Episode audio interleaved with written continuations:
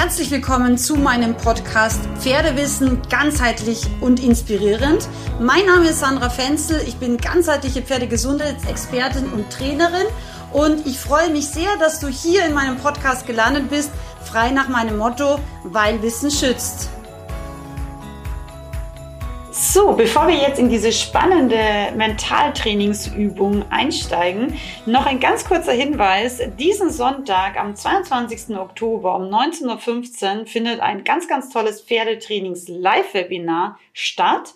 Und ich zeige dir da ganz viele tolle Trainingsvideos, gebe dir praktische Tipps und Hinweise, wie du dein Pferd noch besser, vielleicht noch ganzheitlicher und wirklich auch äh, mit System nach einem roten Faden ausbilden kannst. Das Webinar ist kostenlos, also melde dich unbedingt noch schnell an. Und am Sonntag drauf gibt es sozusagen das gleiche Thema für alle, die ein Gangpferd haben. Denn Gangpferde sind so ein bisschen anders, so ein bisschen spezieller und deswegen haben die ein eigenes Webinar und eben auch einen eigenen Termin bekommen. Also ich freue mich, wenn du dich noch schnell bei dem passenden Termin anmeldest, Sonntag und Sonntag, jeweils um 19.15 Uhr. Und jetzt geht's los mit dem Thema Mentaltraining für Pferdefreunde. Ein ganz herzliches Willkommen zu meiner heutigen Podcast-Folge. Wir sprechen heute wieder über das Thema Mentaltraining beziehungsweise auch mentale Stärke. Und heute habe ich voller Freude einen Gast bei mir, die liebe Insa Schützke. Ich habe ähm, mir gedacht, vielleicht ist es auch mal spannend, da wirklich jemanden zu haben, der eine große Expertise und wirklich ganz viel Spezialwissen zu diesem Thema Mentaltraining, aber auch ähm, Emotionscoaching im Pferdesport mitbringt. Deswegen herzlich willkommen, liebe Insa. Danke, dass du die Zeit gefunden hast. Hallo Sandra, erstmal vielen Dank, dass ich hier sein darf. Und ähm, ich bin gespannt, was sich so ergibt aus dem Ganzen und was jeder für sich aus diesem Podcast heute mitnimmt. Ja, wir haben uns ja, ähm, eine, wie ich glaube, sehr wertvolle praktische Übung überlegt. Heute ist ja sozusagen wirklich so Praxis-Podcast-Time. Äh, ja. Und ich würde vorschlagen, Insa, stell du dich doch nochmal ganz kurz vor, falls es vielleicht auch jemand gibt nach dem Podcast, der sagt, das ist ziemlich cool, da möchte ich jetzt vielleicht auch nochmal wirklich intensiv an einem Thema arbeiten, vielleicht auch im One-on-One. Ähm, stell dich gerne mal vor, von wo bist du, was machst du und in den Shownotes werden wir natürlich auch deinen Instagram-Kanal und alles weitere verlinken. Aber einfach, dass die, die lieben Hörerinnen zu Hause schon mal so ein bisschen wissen, mit wem ich hier heute sprechen darf. Ja, hallo, mein Name ist Insa Schulzke. Wie man sieht, ich bin nicht mehr ganz taufrisch. Das heißt, ich bin auch schon über 25 Jahren in dem Mental-, Emotions- und als Resilienzcoach unterwegs. Im eigentlichen Leben bin ich IT-Projektleiter, das heißt wirklich sehr bodenständig, da zählen Zahlen, Daten, Fakten. Also keine Sorge, es ist hier nichts zu viel ESO oder um, obwohl auch ich sage, es gibt was zwischen Schwarz und Weiß. Hm. Ich bin hier in ganz Deutschland unterwegs. Ich selber wohne am Niederrhein bei Düsseldorf und ähm, bin aber auch in der Schweiz, Österreich oder in ganz Deutschland unterwegs, da ich auch online arbeite. Und meine Zielgruppe sind dabei nicht nur die Pferdemenschen, generell auch Frauen oder auch Kinder, Kids. Und ein Schwerpunkt sind bei mir vor allem ängstliche Reiter. Und ähm, ich setze in meinen Coachings auch gerne meine eigenen Pferde mit ein, da ich auch Trainer für pferdegestütztes Coaching bin. Cool. Welche so. Pferde hast du, wenn ich kurz fragen darf? Ich habe Quarter und Paints. Ah, also mit meiner Tochter zusammen fünf Pferde. Wir hm. machen das so ein bisschen zusammen. Ich den Menschen, sie das Pferd, zusammen das Team. Cool. Das ist ja auch das eine schöne ist, äh, Philosophie. Sehr schön. Genau. Cool. Also Und äh, zu mir kann hm. ich noch sagen, dass es bei mir kein Coaching von der Stange gibt. Mein Werkzeugkoffer ist groß und auch jeder Mensch ist unterschiedlich, jeder Coach ist unterschiedlich. Und deswegen kann es sein, dass man es aus M-Trace macht, aus Wingwave was mache, dass ich was aus dem systemischen Coaching mache oder auch Arbeit mit inneren Anteilen, visualisieren. Kennen vielleicht auch einige von euch schon. Hm. Oder Ziel von so einem Emotions- und Leistungscoaching ist ja, dass wir unseren Leistungsstress oder diesen ganzen Stress mal so ein bisschen abbauen können und natürlich unsere mentale Fitness vor allem steigern können. Und erreichen kann man das durch diese sogenannten in den Wachzustand erzeugten REM-Phasen, die kennt ihr vielleicht auch. Habt ihr vielleicht schon mal gesehen, dass nachts ähm, beim Partner oder so sich die Augen bewegen. Das sind diese sogenannten REM-Phasen, in denen wir Dinge über den Tag abbauen. Ihr könnt euch vorstellen, wir gehen den ganzen Tag einkaufen mit unseren Emotionen und da kommt die Wut, die Ärger, der Frust, die Freude, die Trauer rein und legen das abends auf den Küchentisch. Und wir gehen nachts schlafen. Und unser Gehirn geht hin und arbeitet eins der Themen, was wir auf den Küchentisch gelegt haben, über Nacht ab. Vielleicht kennt ihr das auch. Schlaf eine Nacht drüber, morgen sieht die Welt anders aus. Mhm. Jetzt gehen wir aber jeden Tag einkaufen und unser Berg auf dem Küchentisch wird immer höher. Und irgendwann wollen wir was. Wir wollen reiten, wir wollen galoppieren, wir wollen was machen. Aber irgendwas, was auf diesem Stapel dem Küchentisch ist, blockiert uns. Wir können es einfach nicht umsetzen. Und es gibt eine Methode, wo diese nächtlichen REM-Phasen über Tag simuliert werden. Das macht man einmal mit den schnellen Augenbewegungen, kennen vielleicht einige, dieses EMDR, was auch in der Traumabearbeitung bei vielen Psychologen eingesetzt wird. Wenn man das, kann man Selbstcoaching-Möglichkeit schlecht machen, aber eine Möglichkeit ist zu tappen. Das heißt, wie tappen wir? Wir nehmen zum Beispiel, überkreuzen die Arme vor der Brust, vor der Brust deshalb, weil rechts, links uns unbequem ist und fangen im Wechsel rechts, links an zu tappen. Als Selbstcoaching-Möglichkeit. Man kann natürlich auch tappen auf den Oberschenkeln, wenn man das nicht gerade so, vor, so vor allem sichtbar machen will. So unterm Tisch fällt sowas zum Beispiel dann gar nicht auf, wenn man da tappt, links, rechts. Manche machen das auch unbewusst. Und ich zeige euch vielleicht mal, vielleicht hast du gerade ein Thema bei dir. Ähm, zum Beispiel, du wirst schon mulmig, wenn du nur zum, dran denkst, gleich zum Stall zu fahren oder du fährst gerade auf den Hof und du siehst, boah, XY ist wieder da und du merkst schon, die Emotion kommt hoch, ein mulmiges Gefühl kommt hoch oder ein Kloß im Hals. Wenn du eine ruhige Ecke hast, park dein Auto oder nimm dir eine andere Situation, indem du abends kurz vorm Schlafen gehen bist und lehne dich einfach mal zurück, ganz entspannt nehme die Situation wahr und fange an zu tappen. Du kannst dabei auch gerne die Augen schließen.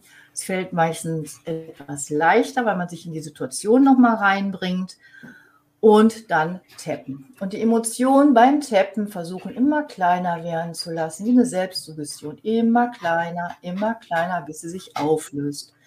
Und dann schau mal, was sich tut. Und es sollte, bei manchen passiert es oder ändert sich das sehr schnell. Manchmal dauert es auch bis zu einer Minute. Es ist sehr effektiv. Es ist ähnlich wie mit den Augenbewegungen oder auch man kann auch Musik hören mit äh, Kopfhörern. Aber das Tappen ist eine schöne Selbstcoaching-Möglichkeit neben Singen, Summen und Atmen. Wenn das nicht mehr ausreicht, ist das Tappen noch etwas höherwertiger. Ich sage mal, Singen, Summen, Atmen wie ein Pflaster, Tappen schon wie ein kleiner leichter Verband. Ja. und, äh, und ähm, in meinen Coaching setze ich das Tappen vor allem dann ein, wenn ich Reiter habe, die Probleme haben mit den Augen, zum Beispiel zu eine dicke Brille haben und den Augenbewegungen nicht folgen können. Oder halt, ich hatte auch schon jemanden im Coaching, die ähm, Hörgeräte drin hatte, wo das dann mit der Musik schlecht war. Ne? Oder beides hat, schlecht sehen und schlecht hören, dann kann ich immer noch tappen. Mhm. Okay, da muss ich jetzt noch mal kurz ein bisschen fragen, weil ich weiß, ähm, der eine oder die eine oder andere, die vielleicht noch nicht so viel jetzt Erfahrung damit hat, ähm, will jetzt genau verstehen, wie das funktioniert. Also die erste Frage, die ich glaube ich stellvertretend stellen darf und mag. Also grundsätzlich können wir überall tappen. Also es braucht jetzt nicht einen speziellen Ort, sondern wir müssen auch nicht beim Pferd sein. Wir können uns das, wie gesagt, einfach vorstellen. Ähm, besonders effektive Zeitpunkte sind vielleicht direkt vorm Einschlafen und direkt nach dem Aufwachen, könnte ich mir jetzt vorstellen, so wie bei der Meditation. Wäre auch eine gute Möglichkeit, wenn mhm. du allerdings gerade mitten dabei bist. Mhm. Wie gesagt, wenn du auf den Hof fährst oder irgendwas mhm. ist, kannst du es auch dann machen, aber so ein bisschen mhm. zurückziehen. Ich denke, das muss mhm. auch nicht jeder mitkriegen. Also so ein bisschen ein ruhiger Ort für sich und eine ruhige Umgebung, das wäre schon gut. Oder halt, wie du schon sagtest, abends vorm Einschlafen. Auch eine gute mhm. Möglichkeit. Also grundsätzlich könnte man ähm, das natürlich immer in jeder Akutsituation machen. Also wenn ich jetzt ja. echt merke, okay, ich habe jetzt Stress, weil jemand aus dem Stall da ist, ähm, ja, der vielleicht immer so ein bisschen herablassend schaut, was ich mache oder der mir einfach ein ungutes Gefühl vielleicht gibt. Aber gibt es jetzt eben zum Beispiel auch die Möglichkeit, das einzusetzen, wenn ich sage, ich habe immer ein ähnliches Thema, zum Beispiel, wenn ich alleine ausreiten gehe, dass ich da einfach so ein bisschen ein unwohliges Gefühl habe? Wäre das auch eine Möglichkeit? Auch das wäre eine Möglichkeit. Zum Beispiel, wenn du weißt, du hast morgen Ausritt, du gehst, du bist eine fast eine Verabredung, kannst du dich vielleicht abends schon hinsetzen, ganz entspannt auf deinen Stuhl, die Augen schließen, anfangen zu tappen und dir die Situation für den nächsten Tag schon mal vorstellen. Und mhm. wenn du merkst, dass da ein mulmiges Gefühl ist, einfach weiter tappen. Mhm. Und vergucken, ob man so gedanklich dieses Gefühl immer kleiner werden lässt und kleiner, bis es sich bis es ganz verschwunden ist und nochmal reinfühlen, wenn ich jetzt morgen reiten gehe, ist da noch was oder ist, hat sich das verändert? Man kann das dann jederzeit wiederholen. Mhm. Sollte das Tappen nicht reichen, wenn man das jetzt mehrmals wiederholt hat, dann sitzt das, kann das sein, dass das Thema zu tief sitzt. Dass okay. es wie ein Pflaster auf eine Wunde dann nicht hilft. Da muss mhm. wirklich jemand mal drauf gucken und vielleicht muss irgendwas genäht werden, sage ich mal. Da gibt man ja auch so einen Spezialisten für. Ja, da muss man tiefer gucken, ob da was mhm. ist. Weil mhm. manchmal ich sag mal, die Pferde oder wir, die Pferde bringen die Ängste oder die, die, die Sachen, die wir haben, hoch. Ja. Und wir schleppen manche Sachen ja schon durchs ganze Leben mit. Ein schönes Beispiel dazu. Ähm, ich habe ganz viele Führungskräfte, Frauen, die reiten im Training und im Coaching. Und dann sagte sie, ja, wenn mein Pferd so dominant ist, dann werde ich mal so, fühle ich mich so klein wie mit Hut und weiß nicht, was ich tun soll. Und dann fragte ich so, und was ist, wenn der Bereichsleiter kommt, wenn der Geschäftsführer kommt? oh, da ist das auch. Also manchmal mhm. zieht es sich auch durch und dann reicht es gar nicht, vielleicht gar nicht aus, ne, das in dem mhm. Moment dafür zu machen. Mhm, ja. Okay. Und von der Ausführung jetzt nochmal, also gibt es da irgendwas, worauf man achten sollte, jetzt wie schnell der Rhythmus ist oder ähm, im Endeffekt macht das eh jeder für sich in seinem eigenen Tempo? Also man sollte jetzt nicht so ganz schnell, dass man es immer nur so klatschen mhm. hört. Das sollte schon entspannt sein, weil es, ne, das wirkt ja auch sonst hektisch. Man ja. sollte ganz in Ruhe, ne, so und äh, nicht zu schnell. Mhm, nicht Aber das so spürt, glaube ich, jeder selber für sich, wie es für ihn am angenehmsten ist. Mhm. Und ist es so, also nochmal, wenn wir jetzt da so ein bisschen konkreter nochmal drauf schauen, weil wie du sagst, also wir wollen es ja auch ein bisschen für die Leute, ich sage jetzt mal ein bisschen wissenschaftlich und rational greifbar machen. Was ist der genaue Effekt? Also wird das Nervensystem im Endeffekt durch diese Bewegung auch beruhigt und dadurch können wir mit unserer Emotion klarer werden? Oder was ganz konkret passiert eigentlich im Körper beim Tapping? Genau, es werden die beiden Gehirnhälften wieder aktiviert und so ein bisschen zusammengebracht. Ich sag mal so, du siehst es jetzt, ich weiß nicht, ob es ein Video wird, wenn mhm. wir sagen, wir haben vorne den frontalen Kortex, hier die Stirn und haben mhm. da drin, haben vielleicht schon eine gehört, die Amygdala oder den Mandelkern. Mhm. Und das ist ja für unser Emotionszentrum äh, verantwortlich und die sagt eigentlich immer, ich mache das mal jetzt hier, das das siehst, seht ihr jetzt vielleicht nicht, aber die, wenn die sagt, ich will Stress, wenn er so eine Faust macht und den Daumen da einklemmt und die Amygdala unten, die der Daumen ist und die sagt, ich will Stress, ich will Stress, ich will Stress, ich will Stress und irgendwann schafft unsere Frontallappen das nicht mehr, diesen Stress oder die Amygdala im Zaum zu halten, sagen wir mal so. Und Sinn ist und Zweck ist dieses Ganze, dass wir, dass wir wieder fähig werden, handlungsfähig zu werden und der Cortex, die Amygdala, ich sag mal wieder, zur Raison bringt. Das ist jetzt, mhm. sag ich mal, nicht wissenschaftlich so beschrieben wie ähm, ja, wie man es vielleicht sagen sollte, aber ich hoffe, es ist so, dass es jeder versteht. Dass mein, mhm. mein Ziel ist immer, es soll einfach sein und es soll jeder verstehen. Mhm. Und ich, ich fange jetzt an hier mit Hypokortex. Ich habe ja auch ein schönes mhm. Gehirn liegen. mit dem Thalamus und so weiter. Aber ich denke, das ist verständlich. Genau. Und mhm. ähm, durch diese Sachen wird das Ganze reguliert und entspannt.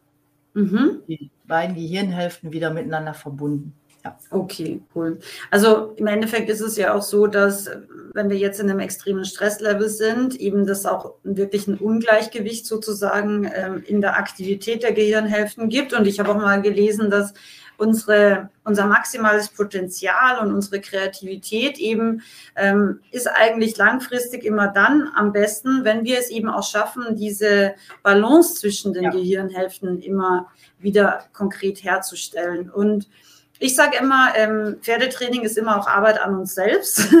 Deswegen, ja. ich verwende ganz viele Techniken auch, ähm, die mit Pferdetraining jetzt vielleicht im engeren Sinne gar nicht unbedingt was zu tun haben, aber die uns einfach, sage ich immer, auch zu besseren Menschen machen, wenn wir bessere Menschen sind. Zum Beispiel auch, wie du ähm, im Vorgespräch schon mal gesagt hast, wenn wir unsere Emotionen und da jetzt auch sowas wie eben Wut oder Zorn im Pferdetraining einfach lernen zu kontrollieren. Das heißt nicht, dass die nie da sein dürfen oder dass nee. das nie passiert, dass wir uns einfach mal wirklich wirklich konkret ärgern im Pferdetraining. Aber das ist jetzt eben ein Tool, wo wir sagen, okay, ich nehme das wahr, ich merke gerade, hier kocht einfach jetzt ähm, meine Emotion Wut hoch. Und dann ist es eben ganz wichtig, wie so ein Stoppschalter, finde ich, zu haben und ja. zu sagen, ja, ich will pferdefair mit meinem äh, Pferd umgehen und jetzt habe ich zum Beispiel ein Tool, eine Möglichkeit mit dem Tapping in normalerweise wirklich kurzer Zeit da einfach auch wirklich ähm, mit Bewusstsein und, und ja, damit auch pferdefair zu reagieren. Ja. ja. Genau. Okay, nee, sehr, sehr cool. Das ist, äh, das ist tatsächlich erstaunlich einfach als Technik. ja. ja, aber es muss ja nicht immer lang und kompliziert sein. Nein. Genau. Und mh, mm, gibt es irgendwas, wo du sagst, das wäre vielleicht noch etwas, was jetzt gerade zum Thema Pferdetraining vielleicht noch mal etwas aus deiner Erfahrung, wo du sagst, vielleicht gibt es auch einen Satz oder irgendwas, wo du sagst, das ist auch was, was für viele Pferdemenschen einfach noch mal ein guter Hinweis oder einfach wertvoll ist. Fällt dir da irgendwas spontan noch ein? Ja, ich sag mal, die wirklich ruhig zu bleiben. Mhm. Wirklich ruhig und dann das Pferd kann nichts dafür. Das Pferd versteht es sonst vielleicht nicht. Beste mhm. Beispiel ist Verladetraining. Meine Tochter, die stand bei dem einem Pferd einmal zwei Stunden, aber total relaxed, total mhm. entspannt. Mhm. Und die Besitzerin sagte mir, sie wäre schon lange ausgerastet. Mhm. Ja? Also einfach mhm. die, rund unten zu bleiben, ruhig zu bleiben und erstmal den Fehler bei sich zu suchen und nicht beim mhm. Pferd. Mhm. Sondern das ich Pferd versteht einen vielleicht einfach nicht. Ja, ich habe auch in, ich weiß jetzt gar nicht, in welcher Online-Ausbildung, aber in irgendeiner Online-Ausbildung gibt es auch so ein, so ein, ähm, ein kleines Video und so einen kleinen Mentaltrainingsteil und ein kleines Workbook. Und da ist so der Kernsatz, es liegt in meiner Verantwortung. Ja. Und das finde ich im Pferdetraining auch immer ultra wichtig, weil die Pferde lesen ja die Reitlernen nicht. Also das muss man sich schon noch immer klar machen. Und wenn sich ein Pferd nicht verladen lässt, dann ist das einfach ein ganz natürliches Verhalten von ja. einem Pferd, von einem Fluchttier, von einem Herdentier, dass es nicht allein in einen lauten, beweglichen, engen Raum gehen will, wo es dann auch nichts mehr sieht und komplett ausgeliefert ist. Also verladen ist, finde ich, auch echt so das allerbeste Beispiel, weil es einfach total unnatürlich für Pferde ist. Und viele Menschen sich dann eben voll aufregen würden, wenn ja. sie jetzt ja. ewig brauchen, um dieses Pferd da einzuladen. Aber fürs Pferd ist es total unnatürlich, da reinzugehen. Äh, Schritt eins und Schritt zwei ist, wenn es dann jemals gefahren ist, dann weiß es, dass es da eigentlich auch nie wieder reingehen will, weil jeder, der schon mal zumindest auf dem Reitplatz eine Runde mit so einem Anhänger mitgefahren ist, der wird feststellen, mhm. es ist ziemlich, also es macht einfach nicht so Spaß. ja, ja, ist so. Also von daher, es ist eben ganz wichtig wirklich, dass wir sagen, okay, wir müssen es immer aus Pferdesicht sehen und ganz, ganz wertvoll, also ganz, ganz tolle Übung finde ich. Vielen Dank dafür, Insa. Wir haben wirklich auch ähm, die Möglichkeit, sehr schnell einfach in unseren, ich sage jetzt mal, emotionalen Wirrwarr einzugreifen und zu sagen, hey, ähm, hier ist es jetzt nicht richtig, äh, in Wutausbrüche auszuarten. Ja sondern A, ist es eh meine Verantwortung, weil wenn ein Pferd sich nicht verladen lässt, dann habe ich es vielleicht auch einfach zu wenig geübt. Ja. kann, kann vielleicht sein, ja. Und, und B, haben wir jetzt ein Tool gelernt, was echt extrem effektiv ist und ähm, ja, was wir einfach sofort einsetzen können. Ja. Und das finde ich mega cool. Das ist wirklich sehr, sehr wertvoll, Insa. Vielen, vielen Dank dafür. Bitte. Mm, ich überlege gerade, habe ich sonst noch irgendeine Frage? Ist es, mh, mm, ich habe ja in meiner vorherigen Podcast-Folge auch schon ein bisschen allgemein über dieses Thema gesprochen, was man überhaupt damit erreichen kann und warum man das macht und warum das für jeden Reiter oder Reiterin Sinn macht. Ich, ich würde vielleicht nochmal an dieser Stelle ganz gerne ergänzen, es geht ja nicht immer nur um Leistung. Also klar gibt es Turniere oder irgendwelche Wettkämpfe, wo man sagt, man muss wirklich den Fokus behalten, man muss einfach diese Konzentration auch üben. Und am Punkt wirklich auch abliefern können, was ja extrem wichtig ist, auch dieses in sich firm sein, würde man in Österreich sagen. Also in sich wirklich auch klar sein, das ist ja mit Pferden extrem wichtig. Aber ich glaube, gerade auch für die Freizeitreiter ist dieses Thema, dass ich einfach mit dem Pferd, Pferde fair umgehe, auch wahnsinnig wichtig. Und das ist, glaube ich, etwas, was wir extrem lernen. Also jetzt mit dieser Übung als ein Beispiel, aber natürlich insgesamt auch generell auch wahrscheinlich im Emotionscoaching. Ja, genau. Also es, es betrifft ja ganz viele Dinge. Nicht nur äh, den, den Turnierreiter, ne, der auch ein Blackout haben kann. Das funktioniert übrigens auch, wenn ich ähm, Prüfungsängste habe, ne, dass ich mich mhm. hinsetze, den Parcours oder den Trail oder was ich gerade mache vergesse oder ich merke, da kommt was, da kann ich auch tappen. Ne? Ah. Geht, geht auch. Ne? Es funktioniert in, in fast allen, es fast funktioniert in allen Lebenslagen, wo Emotionen hochkommen. Wut, Ärger, Angst, wie auch immer, Trauer. Mhm. Ähm, oder wenn jemand wirklich auch sein, sein Tier verloren hat oder so, egal ob Hund oder Pferd, auch da funktioniert das. Mhm. Weil wir dürfen traurig sein, wir dürfen Ängste haben, aber wir, diese Emotionen dürfen uns nicht blockieren oder sollten mhm. uns nicht blockieren und unfair werden lassen. Ne? Mhm. Und ähm, ich, habe ja auch eine Pferdepension und ich sehe das teilweise auch, dass auch die Freizeitreiter mit vielen Sachen einfach überfordert sind. Aber mhm. sie sind auch deshalb überfordert, weil zum Teil das Wissen fehlt, was dahinter ist. Weil es ja. sind Späteinsteiger oder Wiedereinsteiger und ähm, es fehlt manchmal, das Pferd richtig zu lesen. Mhm. Ja, dass man einfach sieht, ja, das Pferd hat es jetzt nicht verstanden, das ist gar nicht böswillig, ähm, sondern es liegt an mir, weil ich drei Zentimeter nicht weit genug nach vorne zu gehen, damit die Vorhand weicht. Das mhm. sind ja die Kleinigkeiten, es sind ja gar nicht große Sachen. Mhm. Aber viele sagen, das klappt nicht und werden dann richtig sauer. Ne? Macht mhm. doch alles. Kennen vielleicht auch viele, ich mach das doch. Ne? Wenn, die, wenn mhm. der Reitlehrer mal sagt, du machst das Bein weiter nach hinten, das habe ich doch weiter hinten. Ne? Das sind so typische Sachen, wo man hm, Selbstwahrnehmung und Fremdwahrnehmung kommt da später mhm. auch noch mit rein. Ne? Ja, absolut. Aber da wären wir wieder bei dem Satz, es liegt in meiner Verantwortung. Ja, ja? Genau. Also wenn es das ja. Pferd nicht macht, also eigentlich gibt es nur drei Möglichkeiten. Entweder ich habe es mir nicht gut genug erklärt. Ja. Punkt eins. Punkt zwei ist, äh, es ist körperlich im Moment gar nicht fähig, dass es das ausführen kann. Ja.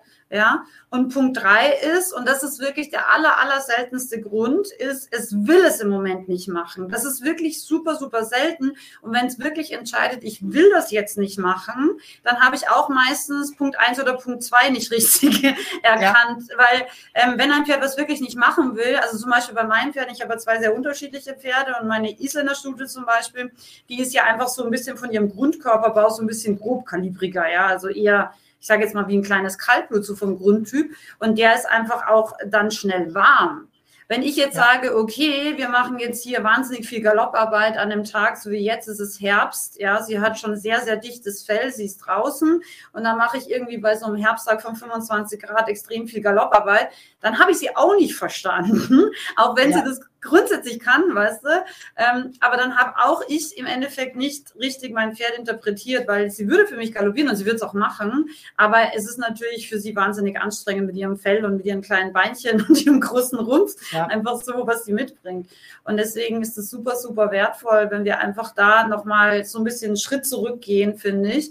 Eine Möglichkeit haben, die Emotionen rauszuholen und dann einfach nochmal klar zu überlegen, okay, warum macht es ja. das jetzt einfach gerade nicht oder vielleicht nicht so gut oder nicht so schön, wie es es vielleicht auch eigentlich kann.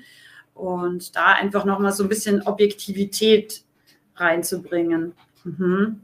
Genau, am besten ist auch in der, dem Moment wirklich aus der Situation raus, wenn man merkt, so, boah, ich werde gerade, ich fahre gerade auf 180 hoch, vielleicht dann Pferd jemand anders in die Hand drücken, ein mhm. bisschen auch laufen, eine ja. Runde ne, laufen, ja. atmen und vielleicht auch dabei tappen, ja, oder sich hinsetzen in aller Ruhe, irgendwo, wo keiner sieht, so ein bisschen runterkommen, tappen und dann ja. wieder neu, neu zum Pferd.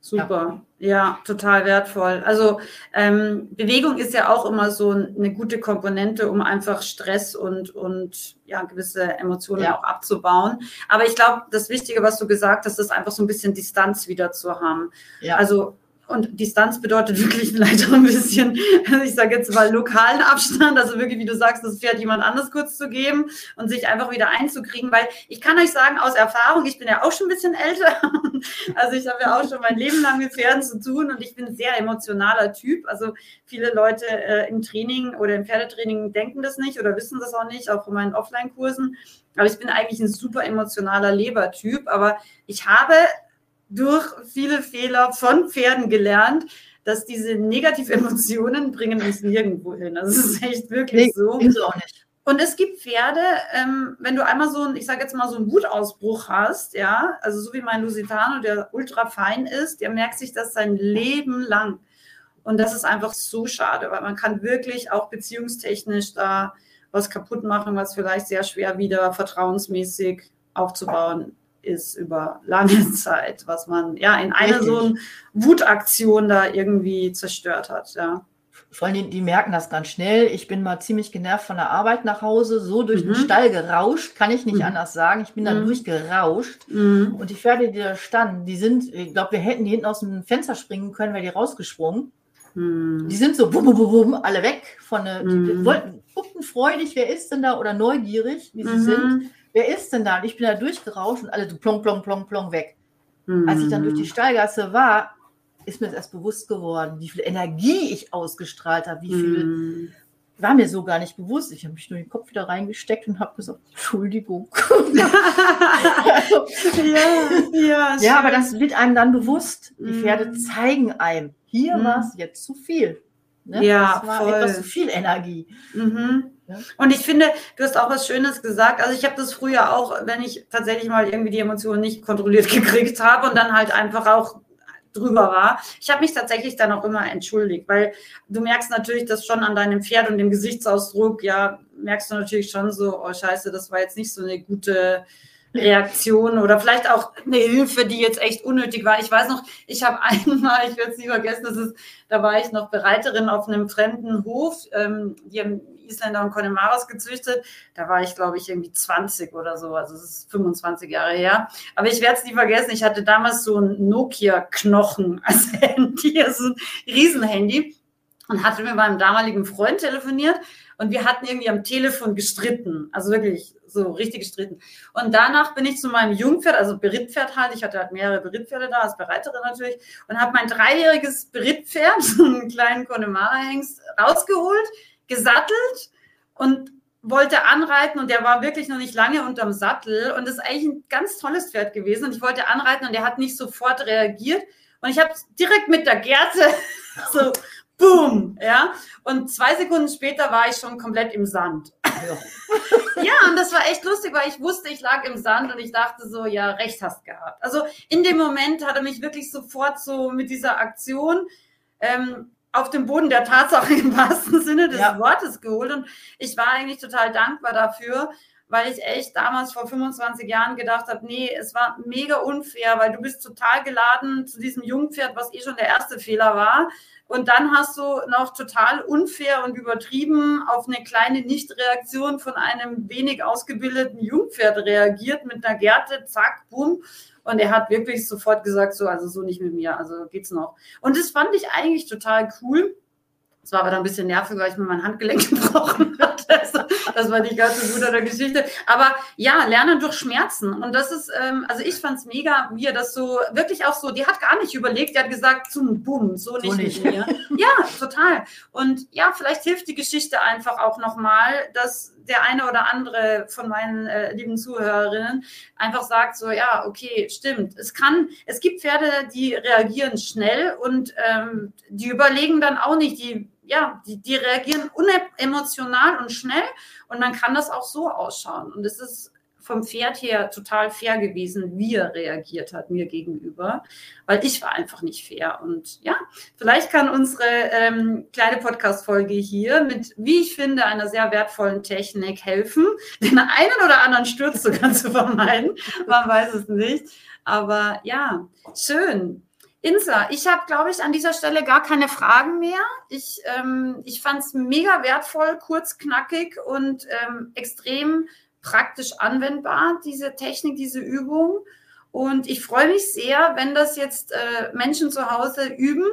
Und wenn ihr Feedback gebt, natürlich, würde mich mega freuen zu dieser Podcast-Folge auch, ob euch grundsätzlich das Thema interessiert, ob wir vielleicht da auch nochmal mehr machen sollen oder wollen. Und wie gesagt, jeder, der jetzt irgendwie das Gefühl hat, ich habe da ein Thema, was vielleicht auch ein bisschen tiefer sitzt, kann sich natürlich super gerne bei der INSA ähm, direkt melden. Ihr findet alle Kontaktdaten wie immer in den Show Notes, also im Text von dieser Podcast-Folge, beziehungsweise auch im Text von meinem Blog. Liebe Insa, willst du noch irgendwie ein abschließendes Wort sagen? Ja, reitet euren Weg mit Freude und Spaß und fair. Cool. Das ist doch ein schöner Satz. Genauso soll es sein. Und dann macht es auf beiden Seiten Spaß. Ja. Also den Menschen ja. und das Pferden. Das wollen wir ja auch. Genau. Schön. Insa, vielen, vielen Dank, dass du heute hier in Bitte diesem Podcast schön. warst. Freut mich sehr. Danke für deine Zeit und ähm, weiterhin viel Erfolg und viel Freude in, in deiner wirklich so wichtigen Arbeit. Vielen Dank, Sandra. Danke. Tschüss.